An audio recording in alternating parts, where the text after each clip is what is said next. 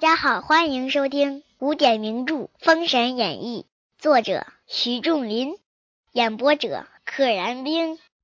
第六回，纣王无道造炮烙。话说纣王见惊坏了妲己，即传令侍御官将此宝剑立刻焚毁。妲己见焚了此剑，腰光复长，依旧精神。啊，这应该是第三，这应该是第三视角，或者是作者的视角。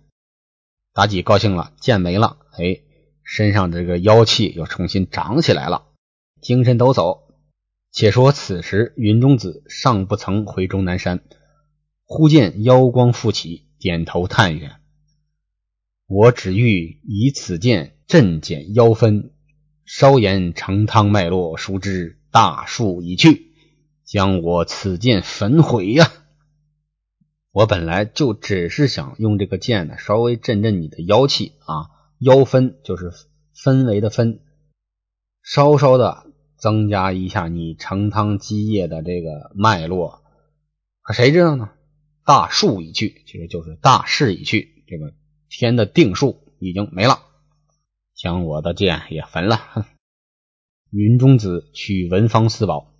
留笔记在司天台杜太师赵墙上，诗曰：“林中子取出一笔墨纸砚来，哎，在这个司天台杜太师赵壁赵墙，就是影壁墙上吧，写了首诗：妖氛秽乱宫廷，圣德博扬稀土，要知血染朝歌，虚无岁中甲子，妖怪祸乱宫闱。”圣明圣德在稀土传播传扬啊，这暗指西岐。要知道哪一天两方大战，血染朝歌，虚五岁啊，这是天干地支的纪年，虚狗的虚，呃，午马的午，就等着那天吧。云中子提罢，径回终南山去了。是值太师杜元显回衙，哎，刚才就是。司天台是杜太师的诏壁，这个杜太师叫什么呢？就叫杜元显。哎，回到他的衙门了。杜元显在马上看见“是”二十四字，这个“是”就是是不是的“是”，这里呢跟“这”是一个意思。看见“这”二十四个字，其意颇深，一时难解，命门役用水洗了。啊，这诗不能长留啊，他看一眼就记住了，所以赶紧洗了。太师暗想：此必前日晋朝献剑道人。连日我夜观前相，见妖气日盛，萦绕晋达，定有不祥，故留此亲迹。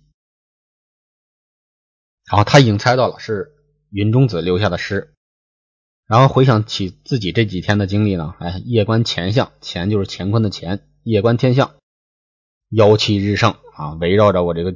我们朝歌的进攻，这个王宫营绕不散，肯定是不祥之兆。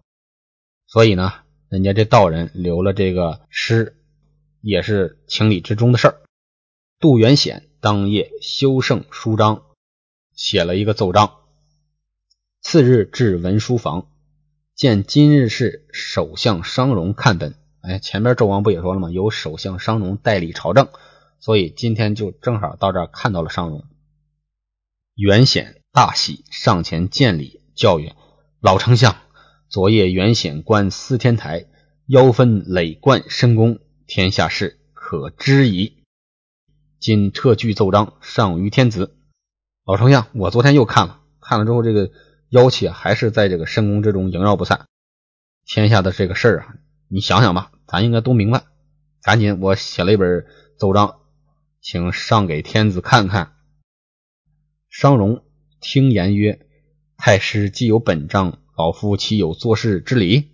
我不能不管，我不能坐视不理。”于是商容进九间大殿，口称：“陛下，俯伏阶前。”纣王曰：“丞相有何紧急奏章？特来宫中见朕。”商容启奏：“执掌司天台守关杜元显，昨夜观前相，见妖气笼罩金阙。”灾殃立现，今臣不必抚月之珠，感冒天威，非为孤职，启垂天听，将本献上。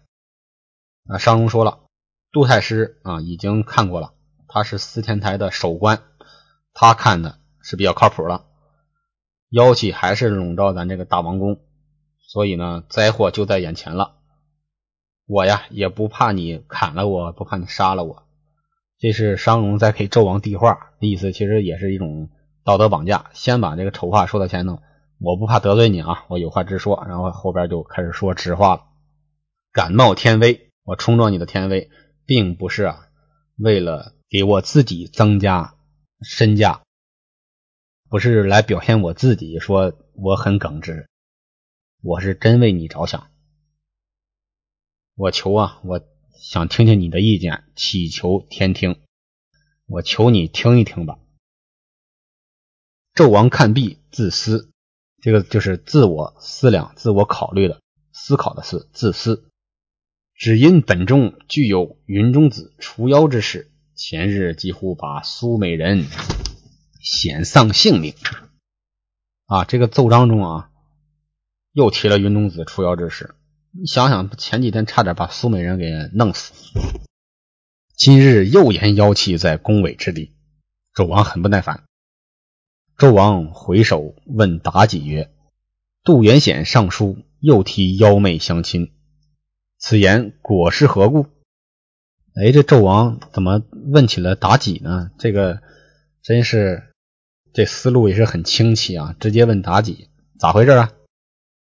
妲己上前跪言曰：“妲己赶紧跪下了。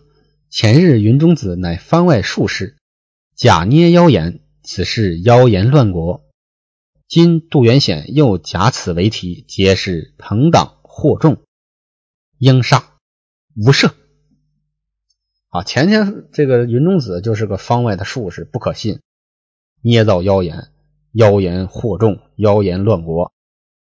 这杜元显呢，又假此为题。假就是狐假虎威的假，在古代中是借的意思，假就是借的意思，当然也当真假的假。这里就是又借此为题，借题发挥。他们全是一个一个鼻子眼出气，一个裤子放屁啊，一个裤腿杀了他，不能轻饶。纣王曰：“美人言之极当，啊，极其恰当，说的太对了。传朕旨意。”把杜元显枭首示众，以戒妖言。这就是杀鸡儆猴，杀一个，你们以后谁都别说这种妖言惑众的话了。首相商容曰：“陛下，此事不可。元显乃三世老臣，真心为国，今已直谏，陛下反赐其死，只恐四百文武之中各有不平元显无辜受戮。”望陛下援其忠心，怜而赦之啊！啊，三朝元老了，就因为说话比较直，你就要赐他死。这四百个文武官员肯定为杜元显感到不平啊，是吧？无辜被杀，无辜受戮啊！戮就是屠戮的戮。希望陛下你原谅他的忠心啊，他说话直，但是他是忠心，你原谅他，可怜他，赦免了吧。王曰。丞相不知，若不斩袁显，无言终无以时，是令百姓惶惶，无有宁于矣。啊！我要不杀他，这个谣言谣言就四起，总也结束不了。终无以时啊，以就是结束的意思，没有个停的时候，令百姓心里惶惶的，没有一个安宁的天下。宁语安宁的。宇宙的宇，这个指天宁宇，没有一个安静的天下。商容欲待再见，怎奈纣王不从，令凤玉关送商容出宫。商容很无奈，还想再求情，纣王结果你走吧走吧，轰走了。凤玉冠逼令而行，商容只得出来，即至文书房，见杜太师嗣后命下，杜太师还在这等着呢。不知有杀身之祸，可不，刚说要杀他，他在这儿还傻不愣登的等着呢。当然不知道有杀身之祸了。旨意已下，杜元显妖言惑众，拿下枭首以正国法，凤玉关宣读旨意毕，不由分说，将杜元显摘去衣服，拿出午门，啊，直接把官服给扒了。因为官服啊是天子赐给大臣的东西，所以呢，砍头的时候一定要给他扒了，不能损伤这个衣服。第二个呢，就是我砍你也砍你之前，先把你的官儿给你削了，官儿是不能轻易杀了，把你衣服扒了，你的官儿没了，你就是平民了，我随便杀。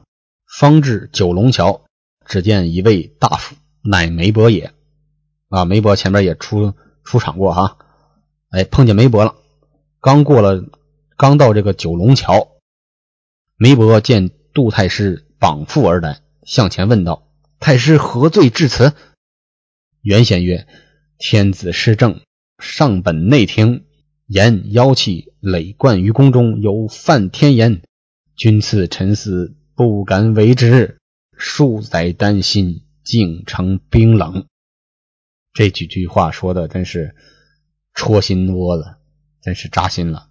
我就是因为说有妖气，结果天子不高兴，就要赐我死，我也不敢违抗啊。我多少年来的这个一颗红心呐，数载丹心，竟成冰冷啊，哇凉哇凉的，掉到了冰窟窿里。这就是对一切都失望了。梅伯曰：“两边的且住，待我保奏去。说你们两边先别动啊，绑着这个杜太师的人，你们别动，给我等着，我得上去保奏，我得求情去。”径至九龙桥边，适逢首相商容，哎刚没走几步，就碰见商容了。梅伯曰：“请问丞相，杜太师有何罪犯君，特赐其死？他哪儿冒犯了纣王了？怎么就要死呢？”商容曰：“原贤本意实为朝廷，因妖氛绕于晋达，怪气照于宫闱。当今听苏美人之言，坐以妖言惑众，惊慌万民之罪。老夫苦见天资不从，如之奈何呀？”商容也是一肚子冤屈。当今听苏美人之言，这个“当今”是个省略用法，就是当今天子。说听了苏美人的话，当今听苏美人之言，坐以妖言惑众。这个坐就是坐下的坐，也就是意思就是坐实，坐实了杜太师的妖言惑罪的这个杜太师妖言惑众的这个罪名，坐以妖言惑众，惊慌万民之罪啊！你还吓着老百姓了，意思你老说这些话，老百姓们都不高兴了，都被你吓坏了。其实老百姓们哪知道啊？这就是一个欲加之罪，何患无辞？借着老百姓的害怕来杀人。其实老百姓根本就不知道这事儿。梅伯听罢，叫道：“老丞相一理阴阳，调和顶脉，奸者即斩，佞者即诛，贤者即谏，能者即褒。今天子无辜而杀大臣，似丞相这等浅口不言，委之无奈。”怕死贪生，皆非丞相之所为也。啊，这段梅伯说的是又急又怒，说老丞相啊，一理阴阳，就是辅佐天子治理国家的意思啊。阴阳代指天地，代指天下这些事儿。义理阴阳，调和鼎鼐，鼎和鼐都是青铜器，其实就是指那种大鼎，其实是一个大锅嘛，来煮东西的。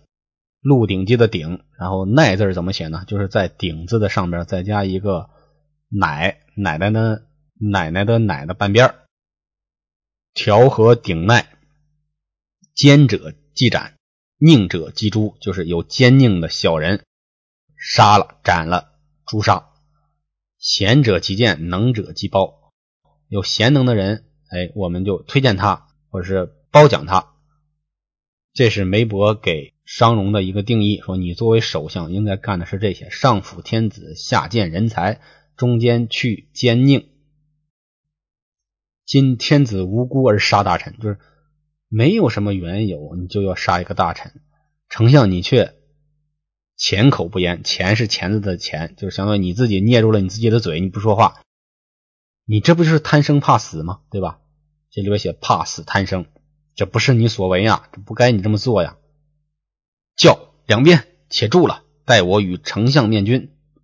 梅伯一回头说：“你们俩别动啊！你们架着杜太师，给我千万待在这儿，别动。我跟丞相立马去找周王说，梅伯携商容过大殿，进至内廷，我乃外官，即至寿仙宫门首，便自府服。因为大夫的这个官职比丞相、比首相、比压相要低一级，所以呢，他又是一个所谓外官，就是不能进内廷的、不能进内宫的这种官员。所以他到这个寿仙宫门门外边，哎，就跪下了，就不能往里进了。凤玉官启奏：商容、梅伯候旨。王曰：“宣。”商容至前，梅伯随后。王问曰：“二卿有何奏章？”梅伯口称：“陛下，臣梅伯具书。”哎，这个“具”就是玩具的“具”，又当就是全部的那个意思。蔬就是蔬菜的蔬，去掉草字头，也是生疏的疏。据书的意思就是分条陈述，我一一说来。杜元显何事干犯国法，至于赐死？王曰：杜元显与方士通谋啊，与那个云中子俩人偷偷的商量了，假聂谣言，摇惑军民，蒙蔽欺君，律法当诛。假聂就是。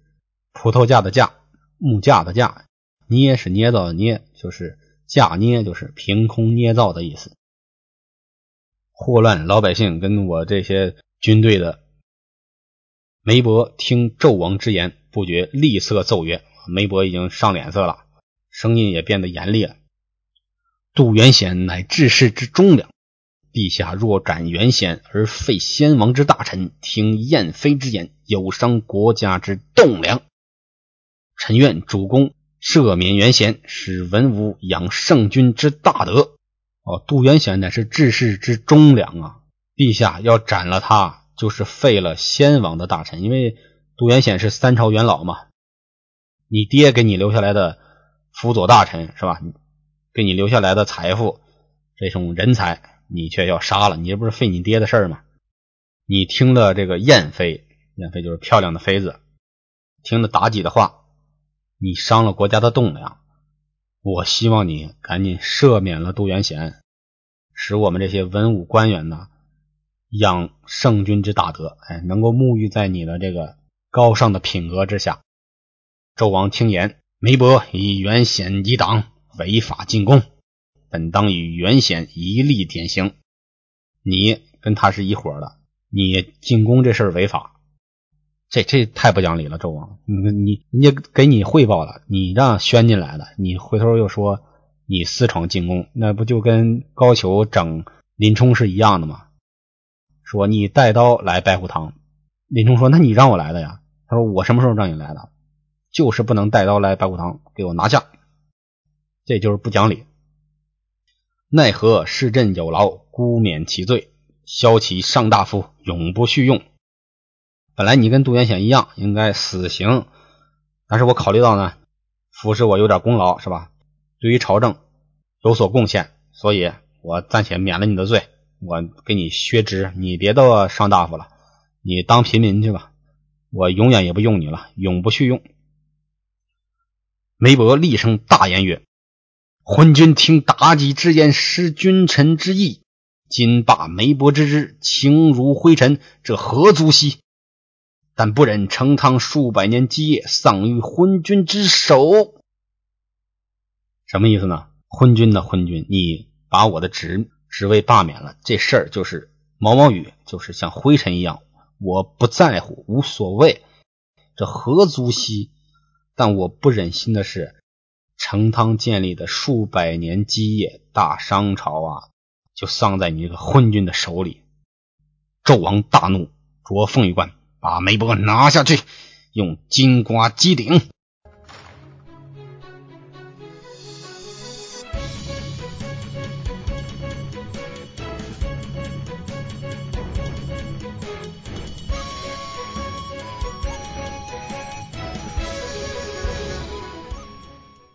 金瓜击顶，古代电视剧里大家应该都看到过。金瓜大概就相当于现在的一个小西瓜那么大吧。嗯，成人两个手大概能把它捧起来，哎，后边一个长长的这个柄，抡起来打人的头，打人的头顶，一下就是万朵桃花开，血洒当场。本集到此结束，请点订阅。愿生命化作那朵莲花，功名利禄全抛下，让百世穿梭神的逍遥。我辈只需都在世间潇洒。